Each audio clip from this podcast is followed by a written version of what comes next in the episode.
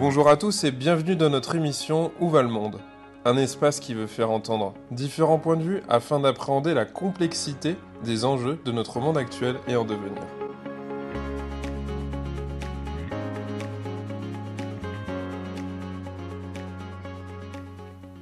Nathalie Simor, bonjour. Bonjour. Donc aujourd'hui, pour Où le monde, on fait un enregistrement euh, en province, à Toulouse, dans la ville rose, et on va parler psychologie et sport. On va essayer de défricher un peu certains concepts. euh, Est-ce que c'est du soin Est-ce que c'est l'optimisation Est-ce que il y a des grandes différences entre accompagner, coacher, être psychologue ou pas psychologue On va euh, élaguer un peu tout ça et pour commencer, je vais te laisser te présenter à nos auditeurs. Donc, bonjour, je m'appelle Nathalie Simor, j'ai 48 ans, je suis psychologue clinicienne et psychothérapeute. Ça fait à peu près 23 ans maintenant que euh, je- j'exerce en libéral et j'ai partagé pendant 20 ans mon temps entre euh, la fac des sports où j'étais chargée d'enseignement en STAPS et une partie en libéral et euh, que, je, que je diffracte aussi autour de missions dans des clubs sportifs. Stade Toulousain rugby, mais euh, aussi Pôle Espoir féminin de football. Donc je partage mon activité comme ça un petit peu et l'essentiel de ma pratique, elle est aujourd'hui en libéral où j'accompagne euh, euh, des adultes et des sportifs de haut niveau. Ok. Bon, alors bah, la, première question qui va paraître peut-être bête ou peut-être évidente pour certains, c'est quelle est la différence entre une préparation mentale, un coaching, un suivi psychologique, sachant que le mot coaching, c'est peut-être le mot le plus récurrent sur les réseaux sociaux professionnels et qu'à peu près euh, la terre entière est devenue coach. Donc je me dis que c'est une question indispensable de, nous dire euh, c'est quoi la différence sur toutes ces choses-là? Ah, moi déjà pour moi, euh, coach ça ne signifie rien. Si ça signifiait quelque chose, ça serait davantage pour désigner une fonction qu'un métier. C'est un anglicisme, ça veut dire entraîner, et donc on peut le mettre à côté de coach sportif, coach physique, coach mental. euh, voilà, ça désigne la fonction d'entraînement ou d'accompagnement, ça, ça n'explique pas grand-chose. C'est très large, quoi. C'est très très large. Et euh, dans le milieu du sport, euh, euh, le coach, c'est avant tout l'entraîneur, de mon point de vue. Aujourd'hui, on voit des préparateurs mentaux qui se définissent coach mental, mais je pense que c'est plutôt pour une pratique libérale que Mhm. véritablement leur pratique au sein des, des clubs euh, ou des C'est vrai que c'est le mot qu'on utilisait avant, Aimé Jacquet c'était le coach et euh, Voilà. c'était l'entraîneur de l'équipe. C'est souvent. Mais euh, 20-25 ans plus tard, en fait, euh, Mm. c'est plus ça. Non, bon, ça a été un petit peu, un petit peu dévoyé peut-être ce terme-là, ça ne me parle pas en tout cas.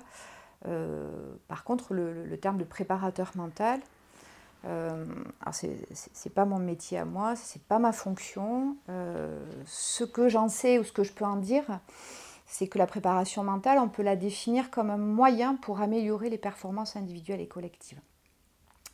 Elle s'appuie sur des outils qui sont issus généralement du champ de la psychologie et de disciplines associées, mais c'est surtout axé sur la compétition. C'est vraiment une préparation à la compétition dont le but principal, c'est d'optimiser la performance et de favoriser le plaisir de la pratique et l'atteinte de l'autonomie. Je donne là une définition de Fournier, qui est la définition habituellement donnée dans le cadre de la préparation mentale. De façon générale, la prépa mentale, c'est le fait de développer des habiletés mentales dans une optique d'optimisation de la performance. Voilà, si on devait résumer. On va y retrouver, peut-être pour préciser ce que c'est, plusieurs outils, euh, plusieurs techniques. Respiration, relaxation, méditation de pleine conscience, imagerie mentale, dialogue interne, visualisation, fixation d'objectifs, analyse de la motivation. Tous ces termes-là sont généralement euh, renvoient à la préparation mentale, à cette fonction de préparation mentale, mentale dans le cadre d'optimisation de la performance. Mm. Ça, c'est vraiment, à mon sens, ce qui caractérise euh, ce métier-là. Donc c'est travailler tous les outils, toutes les stratégies possibles pour optimiser la performance en bout de course. Voilà. Courir plus vite, tenir plus longtemps, améliorer sa concentration, diminuer son stress, etc. quoi. Essentiellement, tout ce qui est les aspects mentaux de la performance, Mm. euh, la régulation du stress très importante. On se rend compte aujourd'hui que deux athlètes euh, à technique égale, à avec les mêmes capacités physiques, tactiques et techniques, la différence se fera sur le mental. c'est pourquoi il y a un engouement aussi aujourd'hui pour euh, la préparation mentale. Ce qu'il faut savoir, c'est qu'aujourd'hui, le titre de préparateur mental n'est pas un titre protégé. Et donc, euh, un peu comme les coachs, on peut y retrouver euh, des disparités dans les formations qui vont amener à la préparation mentale. Ça peut aller de quelques semaines jusqu'à un bac plus 5 en préparation mentale et accompagnement psychologique. C'est quelques universités euh, proposent des Master 2 à l'heure actuelle vraiment spécifiques. Mmh. Et les étudiants qui sortent de ces formations peuvent être issus soit de la filière sport STAPS, soit de la filière psychologie. Et on voit de plus en plus de psychologues qui se forment à la préparation mentale, et ce sont souvent aussi des docteurs en psychologie du sport qui forment à la préparation mentale. C'est là que ça devient un peu plus compliqué mmh. de s'y retrouver.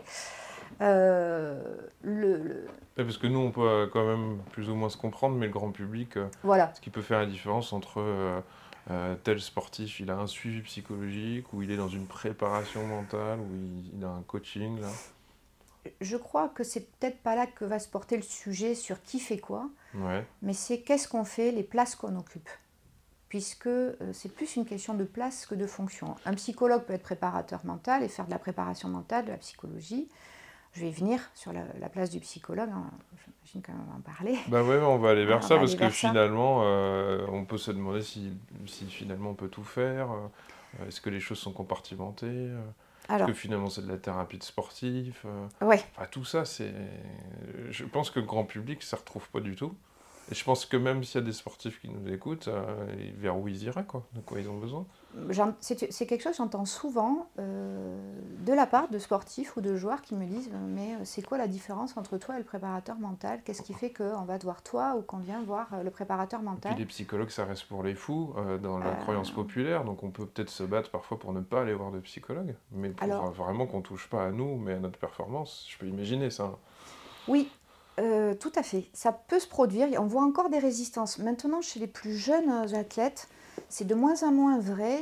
Euh, pourquoi? Parce que dans leur parcours de formation sportive, on va intégrer l'évaluation psychologique, qui est encore autre chose, l'évaluation psychologique du joueur, qui est une espèce de passage obligé pour les sportifs, que ce soit par les clubs ou par les fédés, les pôles espoirs, euh, où ils vont rencontrer un psychologue pour faire le point, un peu le bilan, une espèce d'état des lieux général qui va euh, dire est-ce que les feux sont ouverts sur les aspects psychologiques du joueur pour qu'il intègre le haut niveau, qu'il passe les caps euh, successifs qui lui permettront d'entrer dans le, le, sport professionnel ou le sport de très haut niveau. Donc ils commencent à être familiers avec le psychologue, ils en ont une autre représentation, ils ont beaucoup moins de difficultés. C'est moins dangereux quoi. Oui, voilà. Euh, les jeunes générations font facilement appel au psychologue. Par contre, c'est vrai que la différence entre le psychologue et le préparateur mental, elle ne tombe pas sous le sens. Euh, de mon point de vue, euh, pour comprendre le rôle du psychologue, je crois que c'est important de comprendre quand même ce qui est spécifique au milieu du sport. ce qu'il faut comprendre, c'est que c'est un système impositif de contraintes et d'attentes très intense, très intensif. Euh, une pression s'exerce en permanence euh, sur euh, l'être sportif et ce depuis souvent sa plus tendre enfance. C'est un contexte particulier qui va nécessiter pour l'athlète d'être très investi, très engagé.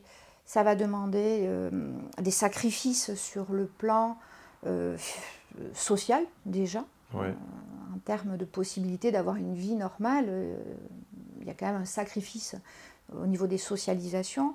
Il va y avoir aussi euh, l'exigence euh, physique, technique, tactique. Donc c'est un milieu qui quand même va euh, promouvoir le dépassement de soi. Bon, toujours plus loin, toujours plus vite, toujours plus haut, c'est un peu la devise dans le sport de haut niveau. Par définition, on ne peut pas être normal. Quoi. On est bien là pour à chaque fois dépasser la norme, donc avec tout ce qui va avec. C'est ça que tu es en train d'expliquer. Oui. Alors, et ça, j'insiste souvent là-dessus. Pendant que les copains sortent le week-end, euh, on est à l'entraînement, donc en fait, on, est très fiers, mais euh, au bout d'un an, deux ans, trois ans, euh, quand on n'a pas pu faire une sortie, ça devient compliqué tout ça. Ça peut l'être comme ça peut ne pas l'être. En tout cas, cette pression, cette question-là, elle va s'exercer sur eux au quotidien. Mmh. ce sont des êtres d'exception.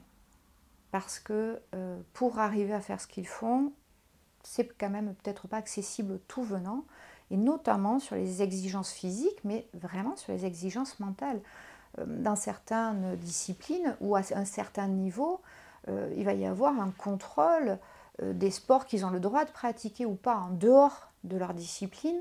Ils vont avoir un régime alimentaire très strict donc ce sont tous les différents points de leur vie qui vont euh, hmm. être impactés finalement, et, ce au moment de leur construction identitaire, ça commence très très tôt. Ça me fait penser au, monde du mannequinat, qui est à peu près, c'est les mêmes choses qui me reviennent à l'esprit, où en fait euh, bah, il y a des gamines ou des gamins de 14, 15, 16, 17, 18 ans qui voient pas leurs potes, qui ont un régime alimentaire particulier, hmm. euh, qui voient pas leur famille depuis des mois, qui sont à l'autre bout du monde. Euh, et donc ça, ça, vient impacter une trajectoire, parce que c'est au moment où on grandit, on n'a pas 30, 35, 40, 50 balais, on, on, a 15 ans, 16 ans, 20 ans, on découvre son corps, on découvre les autres, euh, et on est dans une trajectoire particulière. Très, très, très singulière cette trajectoire-là, sachant que dans certains euh, types de disciplines sportives, on va enlever l'enfant de son milieu, de son environnement familial, amical et scolaire pour l'amener dans des centres de formation. Certains viennent de très loin, ils sont recrutés dans d'autres pays et donc vont arriver, ils sont dans des familles d'accueil dès l'âge de 14 ans par exemple. Oui, puis le terme enlever famille d'accueil, ça fait protection de l'enfance, mais oui, il y a quelque chose comme ça, oui. où en fait on vient euh, rempoter la mmh. plante ailleurs mmh. euh, en, en, travaillant le contexte. quoi. C'est pas sans conséquence, j'imagine. Ah non ah non, les conséquences, elles, sont, elles vont être importantes. On en parlera peut-être tout à l'heure, à, un moment donné, sur justement peut-être la question de quand tout ça s'arrête, qu'est-ce qui se passe? Parce que ça s'est construit euh, très tôt dans leur histoire. Euh, l'autre chose qu'il faut aussi voir euh, par rapport à ce contexte-là, c'est la notion de double contrainte ou de triple contrainte. Pourquoi? Parce qu'on pense que le sport est au cœur de leur pratique et de leur vie, ce qui est vrai en soi mais dans certaines disciplines sportives, parce qu'elles ne sont pas professionnalisantes, il va leur falloir également continuer leur parcours scolaire. Hmm. Et donc il y a un double cursus. Donc vous avez des athlètes de très haut niveau dans des disciplines comme le canoë-kayak, euh, l'athlétisme, euh, euh, la danse, la, gym, l'aérobique, la natation, en fonction de là où on est en natation.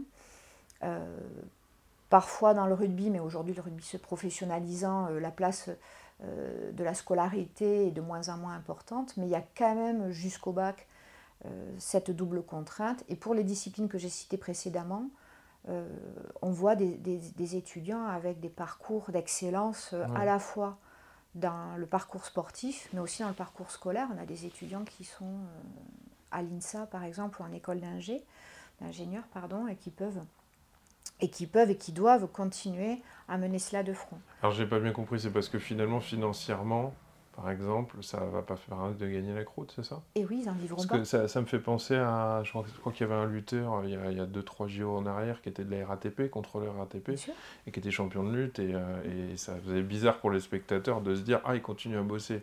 Puis il expliquait qu'évidemment, il n'allait pas rouler euh, avec une voiture de sport euh, parce qu'il gagnait des combats de lutte, quoi, et que c'était pas le football, euh, ni le rugby, ni je sais pas quoi. on l'oublie ça, en fait, je crois.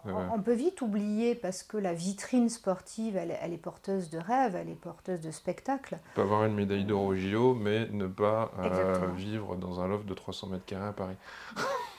Bien, alors moi, là, ce sont les détails financiers et, quelque part politiques. Euh, un médaillé d'or aux Jeux Olympiques aura euh, une récompense financière qui lui permettra peut-être de s'acheter une maison un petit peu sympa dans le Lauragais. Toutes les médailles d'or Oui, il y a quand même, sur la, médaille d'or olympique, il y a de quoi s'acheter peut-être une petite maison dans le Lauragais. Hmm. Aujourd'hui, je ne connais pas le prix de l'immobilier, mais en tout cas, ça ne, ça, le, l'athlète ne fera pas l'économie d'une activité professionnelle euh, à côté. Donc, euh, donc il y a cette double contrainte qui va s'exercer. Il y a parfois une triple contrainte pour les euh, athlètes un petit peu plus âgés, c'est la famille. Et donc viennent se poser toutes ces questions, notamment les conflits de rôle. Est-ce que je peux être un bon professionnel, un bon sportif, un bon papa, un bon époux, une bonne épouse, une bonne maman, une bonne professionnelle, tout en restant une performeuse ou un performeur à très haut niveau dans mon sport. voilà, là on, touche bien du doigt ce système d'imposition qui, qui relève de l'impossible. Donc c'est dans ce contexte-là que le psychologue, à mon sens, va prendre sa place. C'est-à-dire on va dépasser le cadre spécifique de la performance, de la compétition, des échéances de compétition. Le psychologue, il ne s'inscrit pas dans la temporalité de la compétition. Il est en dehors de cette urgence-là, de cette demande-là qui est celle du sportif, mais qui est aussi la demande institutionnelle. Il se place en dehors de ce temps, de cette temporalité-là, et il va être euh, peut-être en intervention de première instance. Voilà, la préparation mentale, à mon sens, elle va être intéressante lorsque l'athlète est relativement stable. Il est fonctionnel, si vous voulez, si, tu veux. Et donc, à partir de là, il va, être, euh, il va bien intégrer tous les outils nécessaires à la performance. Mais on va vérifier au préalable qu'il y a un équilibre psychologique. Est-ce que de manière caricaturale, on pourrait pas dire que le psy est là pour, euh, euh, pour son patient ou client, on l'appellera comme on veut, mm. et il n'est pas là pour la performance et que ce sera secondaire pour lui. Il vérifierait qu'il va bien et qu'il peut s'autoriser à être encore plus performant. Complètement. Ouais. Je, crois que le, désir de performance doit rester du côté de l'athlète. Oui, mais donc le psychologue. Pas celui du psychologue. Ça, je comprends, mais je me dis que le psychologue pourrait être euh, finalement. Euh, j'en sais rien, c'est peut-être un peu idiot de l'imaginer comme ça, mais il pourrait pas être vu un peu comme la bête noire par certains clubs euh, en, ralentissant son, le grand sportif et en disant il n'est pas prêt ou euh, euh, foutez-lui la paix avec la performance, là temporairement c'est compliqué pour lui, et être vu comme celui qui vient un peu trop materner, coucouner le sportif, qui est quand même une machine qui doit créer de la performance, de l'argent, des médailles. tu vois ce que je veux dire? Ah Oui? là d'un seul coup j'imagine qu'il peut être finalement, euh, le, celui qui vient, euh, comment dire, empêcher euh, ah, les rêves qu'on projette sur le sportif. Quoi. Il, va s'inscrire comme l'empêcheur de tourner en rond, quelque part, complètement. il partage cette, cette, place agréable avec le docteur. C'est-à-dire que. C'est les deux, deux, éléments de réalité, j'ai l'impression, qui peuvent rappeler que oh, le, dos va casser, ou il va pleurer, ou il va pas pouvoir se relever où il va être. Euh, voilà. Vous seriez deux personnes là à rappeler la réalité Exactement, c'est tout à fait ça, parce qu'on va ramener un principe de réalité bien particulier qui est la mortalité et les limites de cet être sportif. Donc on, le ramène à son humanité, à ses limites de mortel, et donc on va casser le fantasme, on va euh, quelque part menacer euh, la, pérennité de ce fantasme, de cette créature qui, qui flirte avec le divin, qui flirte avec les dieux, les dieux de l'Olympe, etc. Mmh. Donc on vient rappeler euh, le principe de réalité et de mortalité. Maintenant, euh, ce qui se passe et ce qui fait que les mentalités évoluent un petit peu par rapport à ça, c'est qu'un sportif qui va pas bien est un sportif qui est susceptible de se blesser, qui est susceptible de contre-performer et que ça coûte cher. C'est comme en entreprise finalement. On est en train d'accepter de plus en plus que quand, euh, quand quelqu'un n'en peut plus de son taf, en fait il est moins performant et que même si on s'en fiche en soi en tant que patron, bah, ça va quand même avoir un effet sur la performance en entreprise et donc on est bien obligé de s'occuper un peu du bien-être des gens. Euh, voilà, mm. il y a quelque chose comme ça encore c'est exactement ce que tu dis. C'est-à-dire à partir du moment où les clubs ou les fédérations ont touché du doigt la nécessité d'accompagner euh, leurs sportifs, les athlètes, dans le bien-être parce que ça participait de la performance, euh, on pouvait, euh, le psychologue pouvait trouver toute sa place en collaboration avec tous les autres acteurs du système de performance, du système sportif. C'était plus un problème. maintenant, la, spécificité de l'approche du psychologue va être cette, cette approche transversale. Voilà. C'est-à-dire on est vraiment en dehors, euh, on dépasse le cadre du sportif. On s'intéresse à l'homme, à la femme, à l'humain, au père, au fils, à l'ami. Euh, on est vraiment dans une approche globale, biopsychosociale. Et, on va euh, balayer comme ça tous les paramètres de vie pour accompagner euh, le sportif. On va lui proposer aussi un espace de parole et d'écoute décontingenté de, toute attente Bah oui, parce qu'en fait, on a la plus grande star du monde, on a le meilleur pilier de rugby, on a le plus grand boxeur de tous les temps. Et, en fait, euh, probablement, quand on va voir un psychologue, il n'est pas là, la bouche ouverte, à attendre une performance. Quoi. Non. Et on attend peut-être rien de lui d'ailleurs, c'est ce que je suis en train de me dire. C'est-à-dire que c'est peut-être, enfin c'est mm. avant tout, enfin moi en tout cas c'est ce que je trouve intéressant dans, dans, ce qu'on fait, euh, c'est de pouvoir proposer euh, un espace où pour une fois on n'attend rien de lui. Ouais. juste qu'il soit et euh, qu'il ait la possibilité de déployer quelque chose de lui sans exigence, sans pression, sans attente, et qu'il puisse déployer quelque chose de l'ordre de sa pensée pourquoi? Parce que les espaces pour penser sont très réduits.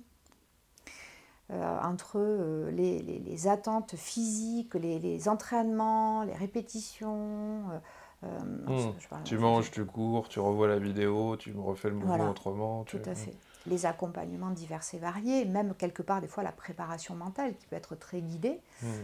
ne permet pas toujours d'avoir cet espace de pensée euh, qui est censé quand même favoriser l'autonomie euh, psychique du sportif, euh, qui lui permettra de, mieux comprendre son mode de fonctionnement, mieux comprendre ses freins, ses blocages, ses croyances.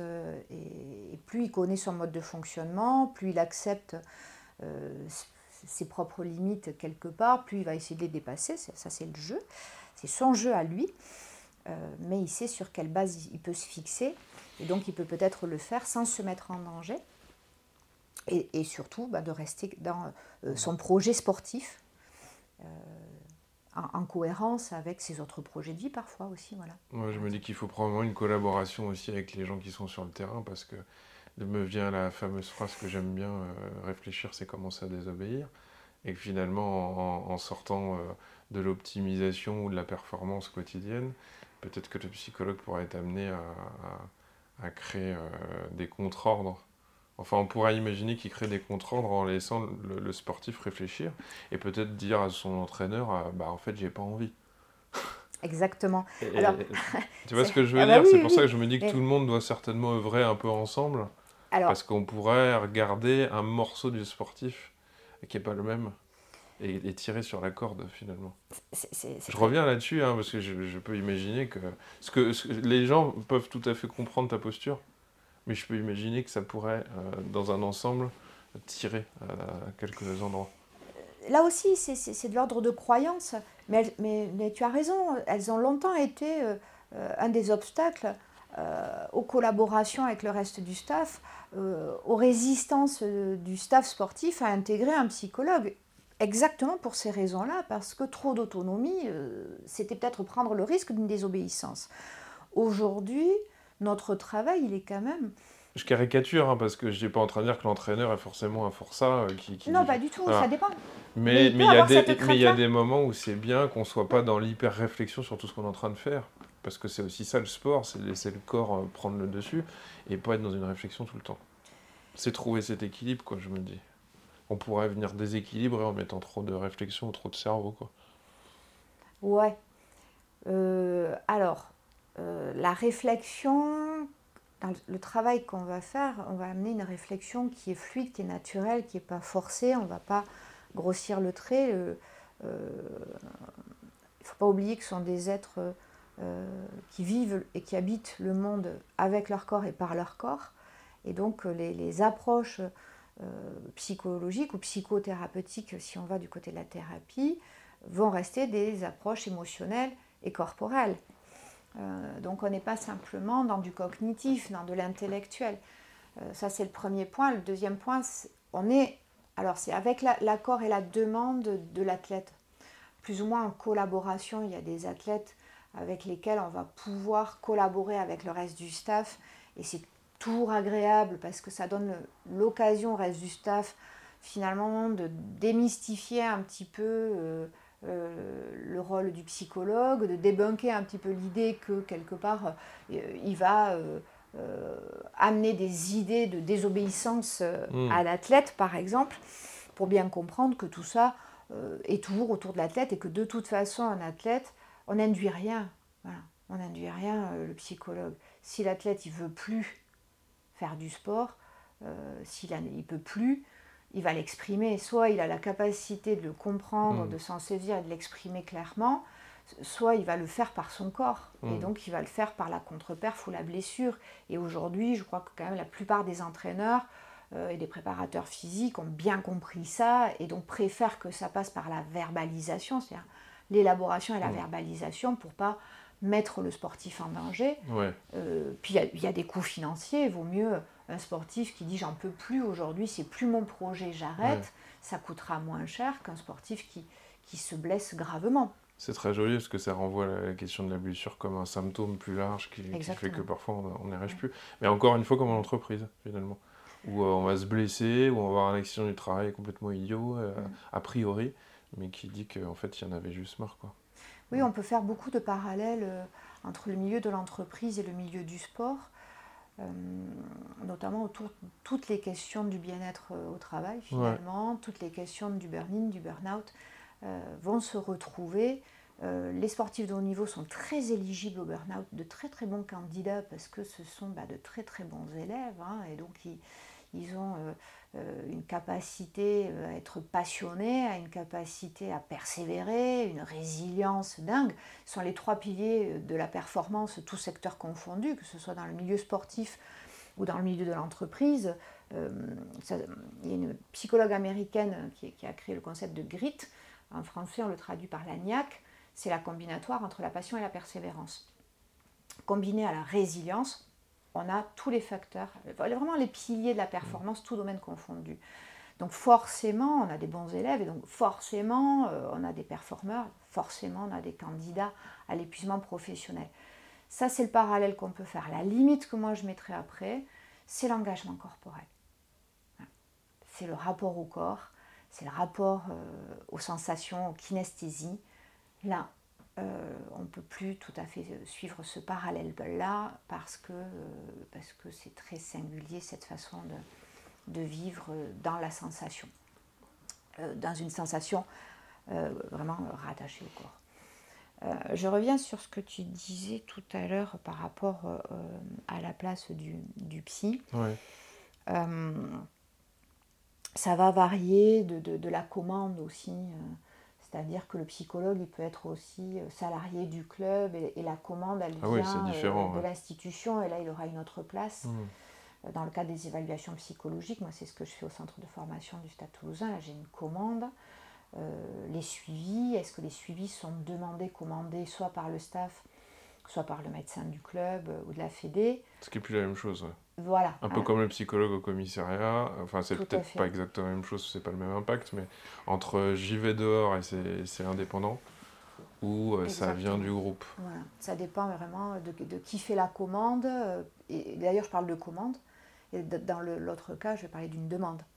De façon, enfin, personnellement, je préfère lorsque c'est une demande, qu'elle émane de l'athlète en lui-même. Et si on peut le faire euh, dans le cadre de ma pratique Mm. libérale, ça nous garantit un espace de, de confidentialité euh, qui... euh, La commande, ce serait il faut, on me demande que, et la demande, ce Oui. serait j'aimerais bien que. Ouais, exactement. Mm. Ouais, ouais. Et selon de- d'où est-ce qu'elle émane, ça va quand même un peu conditionner l'alliance thérapeutique, le, le travail qu'on va être amené à faire. Euh, je, je crois que vraiment qu'il faut s'enlever l'idée que le psychologue euh, empêche quelque chose. Ah ben j'imagine. Dans les croyances. voilà. On- On est vraiment au service de l'autre et, euh, et, et c'est lui qui décide de, de son- de sa trajectoire. Mm. Tu me posais la question au début de, je crois, de ce qu'on peut tout faire. Ouais. Ça Alors on peut tout faire? Un psychologue, ça peut tout faire, non? Bien sûr. Mais mal. Mais, mais pas, alors voilà, c'est ça la réponse. C'était ça. Peut-être pas forcément bien. Euh, c'est une question qui divise. Euh, cette question du psychologue préparateur mental, euh, elle divise pas mal. Je crois qu'elle va dépendre une fois de plus du cadre euh, qu'on va poser, qu'on est en capacité ou pas de poser, là aussi selon depuis quelle place on exerce. Je crois que c'est vraiment la question de qui fait quoi, mais surtout depuis quelle place on parle. Euh, comme je le disais, pour moi, la préparation mentale, elle intervient dans un deuxième temps. Le premier temps, si nécessité il y a, il y a le psychologue. Donc ça pose la question des doubles suivis. Et on voit des psychologues préparateurs mentaux qui vont prendre en charge la prépa mentale et qui vont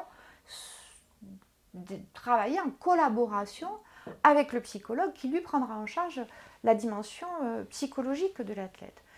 Donc euh, ça, montre bien qu'il y a quand même deux places distinctes. Je crois qu'on ne dit pas forcément la même chose non plus à son préparateur mental qu'à son psychologue. Mmh.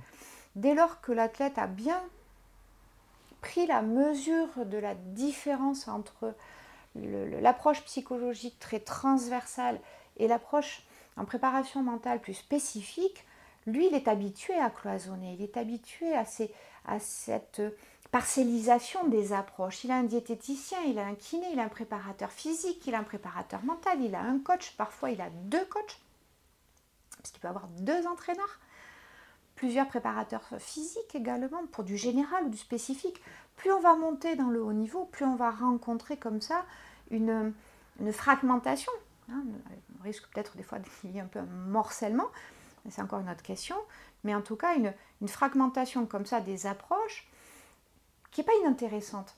Euh, j'ai longtemps réfléchi, est-ce que euh, les deux pouvaient se faire ou pas Aujourd'hui, je, trancherai plutôt pour le non. Euh, alors ça n'engage que moi, c'est ma pratique, parce que si on cherche à avoir, à accompagner un athlète dans l'autonomie, et qu'on est les seuls gardiens du temple, du temple de sa psyché, j'y vois une légère incohérence. Voilà, pour moi. Et donc, euh, je préfère travailler en collaboration avec des préparateurs et préparatrices mentales dans les usages, euh, je fais ça depuis plus de 15 ans. Ça s'est toujours très bien passé. On est généralement plutôt raccord et complémentaire dans nos façons de concevoir les choses. On n'est pas dissonant, ce qui pourrait être un problème finalement. Si on était discordant, dissonant, on pourrait peut-être semer le trouble dans, l'esprit de, l'athlète. Très honnêtement, si chacun fait bien euh, son travail, on est plutôt euh, en résonance en fait. Mmh. Et cette double résonance par des approches différentes, à mon sens, elle vient enrichir euh, la pensée de l'athlète, son vécu. Donc voilà, mmh. je ne sais pas si je réponds. À... Si, si, si. Je, vais, euh, je vais passer sur d'autres questions. Je vois que le, le, temps file et je vais reboucler sur quelque chose qu'on avait commencé à aborder.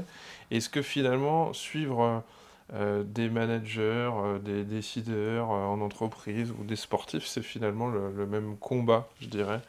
Est-ce que c'est du même ordre? Tu, tu, expliquais qu'il n'y avait pas cette même présence du corps, mais finalement, on serait, on serait dans, dans, un accompagnement assez proche Je distinguerai plusieurs choses rapidement. Ouais. Plus on va travailler avec des personnes euh, financièrement aisé et avec une forte notoriété, plus pour le psychologue, euh, c'est porteur d'une forme de pression euh, et qui nécessite peut-être d'avoir une bonne, une bonne assurance, une bonne responsabilité civile professionnelle. D'accord. Parce que ça peut être un public qui peut être davantage à même de se retourner contre vous finalement avec des moyens financiers. c'est quelque chose. J'ignorais ça. Euh, C'est sûr que plus on va connaître des, des gens connus, des stars, euh, plus euh, on pourrait avoir la sensation de participer à quelque chose d'immense et qui implique beaucoup d'argent et beaucoup de monde. Oui, je crois que ça, ça peut être un peu le point de vigilance. Enfin, je ne sais pas si c'est un point de vigilance ou un point de prudence. Mhm. du, côté, du côté du psychologue. mais c'est à peu près le seul que je vois on est autour de la question de la performance et de la haute performance, donc à partir de là, moi je fais les parallèles. Euh, c'est peut-être le rythme, mhm. c'est peut-être un petit peu plus difficile, c'est la temporalité. Euh, il y a une, injonction plus forte à aller vite euh, chez les personnes qui aspirent à la haute performance. Il faut que euh, dans la demande, en fait, il y a quand même cette histoire. Ce serait un point commun entre les deux, alors. Ouais, d'efficience et de... Donc il faudra avoir un psychologue qui résiste un peu à la pression, qui peut, qui, peut amener un peu de, de patience chez l'autre, ou, ou, quelqu'un qui saurait courir aussi vite que ce qu'on lui demande Il y a les deux. C'est-à-dire qu'il faut quand même pouvoir, euh, à minima, suivre leur rythme. Mhm. Sinon, ils y verront un signe de peut-être de mollesse ou de faiblesse ou quelque chose qui, dans lequel ils s'ennuient. Donc, il faut quand même leur fournir beaucoup. Mm. Ils sont, il faut répondre à cette demande. Le de- temps, c'est de l'argent ou le temps, c'est de la performance, quoi. On pourrait... euh, Oui, oui, oui, il y a une rentabilité de quelque chose. Et en même temps, être résistant pour malgré tout, hein, c'est pas un tout ou rien, pour malgré tout les amener un tout petit peu de temps à en sortir temps. de ouais. ça, à ralentir un tout petit peu, ne serait-ce que pour qu'ils puissent prendre ce temps de, bah, de, de s'entendre. L'espace Mm. thérapeutique, ça commence par bien s'entendre, Ouais. on se par soi, donc il faut prendre ce temps-là. Je dirais il faut un petit peu doser. Mais euh, Alors ma dernière question sur toute ce- cette thématique-là, elle est sur les fins de carrière sportives brutales. Euh, quels sont les retentissements? C'est une question qui, qui- qui se pose, sachant que euh, une fois qu'on n'est plus à la caméra, évidemment on est oublié. Parfois on retrouve les, vieux sportifs qui n'ont plus de cheveux, qui, vendent des trucs à la télé, euh, euh, des sèches-serviettes ou, des paris sportifs, ont l'air bien. Mais je me dis que pour beaucoup ça ne doit pas être facile. Euh, parce que le, corps euh, n'est plus forcément dans l'entraînement, les caméras ont disparu, l'intérêt des gens peut-être. Euh, on peut se revoir avec les vieilles photos d'il y a 25 ans. Euh, je me dis que tout ça ne doit pas être si facile. J'ai l'impression, il m'a semblé, que les sportifs étaient de plus en plus accompagnés sur le plan financier, parce qu'il y a presque un, effet, euh, tout ce que je dis est peut-être un peu, à côté de la plaque, mais euh, tu me diras, euh, joueur de loto, c'est-à-dire j'ai gagné au loto, mais après il va falloir étaler ça sur une vie, et puis une fois l'excitation passée, qu'est-ce qui se passe? Donc voilà, je me demandais quels étaient les retentissements euh, quand la carrière s'arrête, encore plus quand euh, on finit sur une cheville cassée ou sur euh, à, à deux jours de, de- de, de- des JO ou d'une Coupe du Monde, on, on se- on- on rate une marche. Qu'est-ce que tu peux nous en dire quoi? Alors, il y aurait énormément à dire. Je vais essayer d'être synthétique Oui, oui. parce que c'est. euh, Il y a des choses que tu as, dû attraper. Voilà, je vais attraper comme ça, je vais essayer de les, de les restituer de façon synthétique parce que. Euh, Puis ça peut bien se passer, j'imagine aussi. euh, hein, Mais Alors, voilà. oui, oui, tout à fait. Mais c'est un vrai sujet en soi. La fin de carrière, de toute façon, c'est un vrai sujet en soi. Quand bien même elle est préparée, anticipée. Ouais, mais ça, ça peut être un soulagement, comme la retraite. hein, Tout le monde n'est pas en dépression à la retraite. Il y en a qui peuvent se dire ah, c'est peut-être fini et ça fait du bien. Ou pas d'ailleurs. Peut-être que tu nous diras que. euh, Voilà. Tous, tous les cas de figure sont possibles parce que c'est tellement lié à l'histoire du sujet, de là où il en est, de ce qu'il a accompli ou n'a pas accompli et ce qui vient en dehors, euh, on- si on part comme ça, on, va faire du cas par cas parce que ça, relève d'une problématique singulière. Lorsqu'on est dans quand même l'arrêt de carrière brutal, il faut comprendre plusieurs facteurs vont intervenir, notamment la cause de l'arrêt l'arrêt sur blessure, c'est le plus fréquent. Donc euh, ça va dépendre euh, de la gravité de la blessure. Pour certaines personnes, ça s'arrête vite, tôt, avec à la sortie une situation de handicap. Donc c'est quand même pas la même chose pour un sportif qui s'arrête sur préconisation et par prudence sur des questions corporelles ou des blessures non invalidantes que quelqu'un qui va euh, devoir se repenser euh, euh, en paraplégique ou, té- ou tétraplégique. Ou, on, voit dans certaines disciplines sportives que ça peut se produire. Dans, le, ski, voilà, il y a des situations dans le ski. Bon, je pourrais donner des noms, je n'ai pas très envie de rentrer là- là-dedans, mais euh, les gens qui s'intéressent au sport savent de quoi je parle par rapport à ça. Donc là, la gravité de la blessure, ça va déjà avoir un impact. L'âge auquel ça va survenir, est-ce qu'on est euh, en début de carrière, en fin de carrière? Le retentissement n'est pas le même lorsque c'est une carrière qui est brisée euh, aux portes du très très haut niveau ou lorsque c'est une carrière qui est déjà entamée et que quelque part finalement, bon, c'est peut-être une- derrière soi l'essentiel de, sa carrière. Euh, le niveau de pratique va aussi intervenir. Est-ce que si on est à moyen niveau, si on est à très très haut niveau, voilà. Donc il y a plusieurs facteurs qui vont qui vont intervenir euh, dans le retentissement sur la blessure. Il va y aussi y avoir le niveau d'anticipation. Euh, on sait que les athlètes qui ont préparé leur sortie de carrière, y compris brutale, notamment par un accompagnement psychologique par exemple, où ils ont pu penser cette question, et donc en anticipation, sur le plan pratique, on parlait des doubles projets par exemple, qui ont continué un double projet qui leur permettait d'avoir une espèce de plan B en backup euh, s'il y a une sortie Ils ont un de route diplôme à côté. et, euh, qui ont un diplôme ou qui ont comme ça, réfléchis déjà à une sortie de route quelque part, à cette vie d'après. Euh, ouais, c'est un backup, donc c'est une sécurité quand même dans la, façon d'appréhender euh, la sortie de, de, carrière, brutale ou pas. Et sur le plan psychologique, on va retrouver là aussi les questions qu'on va retrouver dans les burn-out, c'est-à-dire la diversification des investissements identitaires. Si on n'a pas réduit son identité à l'être sportif et qu'on est euh, une mère, un père, un ami, à partir de là, euh, ça sera moins compliqué s'il y a d'autres identités qui, peuvent être des supports, des étayages, des soutiens, que si on a mis toute sa vie, tout son investissement dans euh, sa carrière sportive. Le retentissement, donc, il va être, euh, tu l'as compris, vachement variable en fonction de tout un tas de facteurs. Et donc, on va assister, ça peut aller de la petite déprime jusqu'à des tentatives de suicide, jusqu'au suicide. Et là, euh, on va passer par le spectre aussi de l'addiction, euh, euh, des troubles des conduites alimentaires. On peut passer quand même par une période de crise identitaire très profonde, parce qu'il va quand même s'agir d'un remaniement du socle identitaire. Mmh. Et je me dis que ça n'a pas été évident d'amener une personne à comment dire, déployer ses investissements identitaires sur autre chose que son sport, parce qu'on sent qu'on va à la catastrophe. Parce que j'imagine que pour certains, c'est indispensable de mettre tous les œufs dans le même panier euh, pour pouvoir tenir, mm.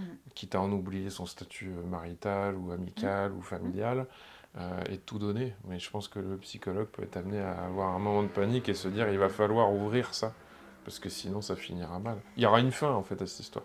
Il y a toujours une fin à cette histoire, les athlètes le savent. Parfois, ils peuvent fonctionner dans le déni. Euh, d'autres euh, d'autres non. Voilà, plusieurs cas de figure. Dans tous les cas, si on a la possibilité d'accompagner sur ce sujet très délicat, c'est toujours mieux de le faire en prévention que dans l'après-coup.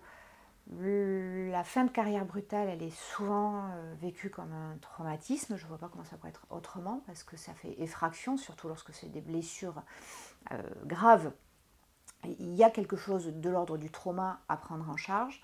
Et le, le, travail de reconstruction va être un travail long parce qu'il va s'agir de, de, de, de, devenir autre, dans un autre rapport à soi, un autre rapport au corps, sur le plan physique, sur le plan narcissique, sur le plan social, avec la question de la notoriété, avec ce passage de l'ombre à la lumière, mais aussi sur le plan corporel, qu'est-ce que je fais de ce, qui, de ce corps euh, qui, qui, qui, est, me produit des sensations. Donc on parle souvent de l'ego des sportifs et il était important, c'est vrai, il faut un ego stable, il faut des assises narcissiques stables pour réussir dans, ce qu'ils entreprennent. Mais on oublie la dimension corporelle euh, pour, pour aller comme ça euh, au-delà du principe de plaisir, au-delà du seuil de la douleur.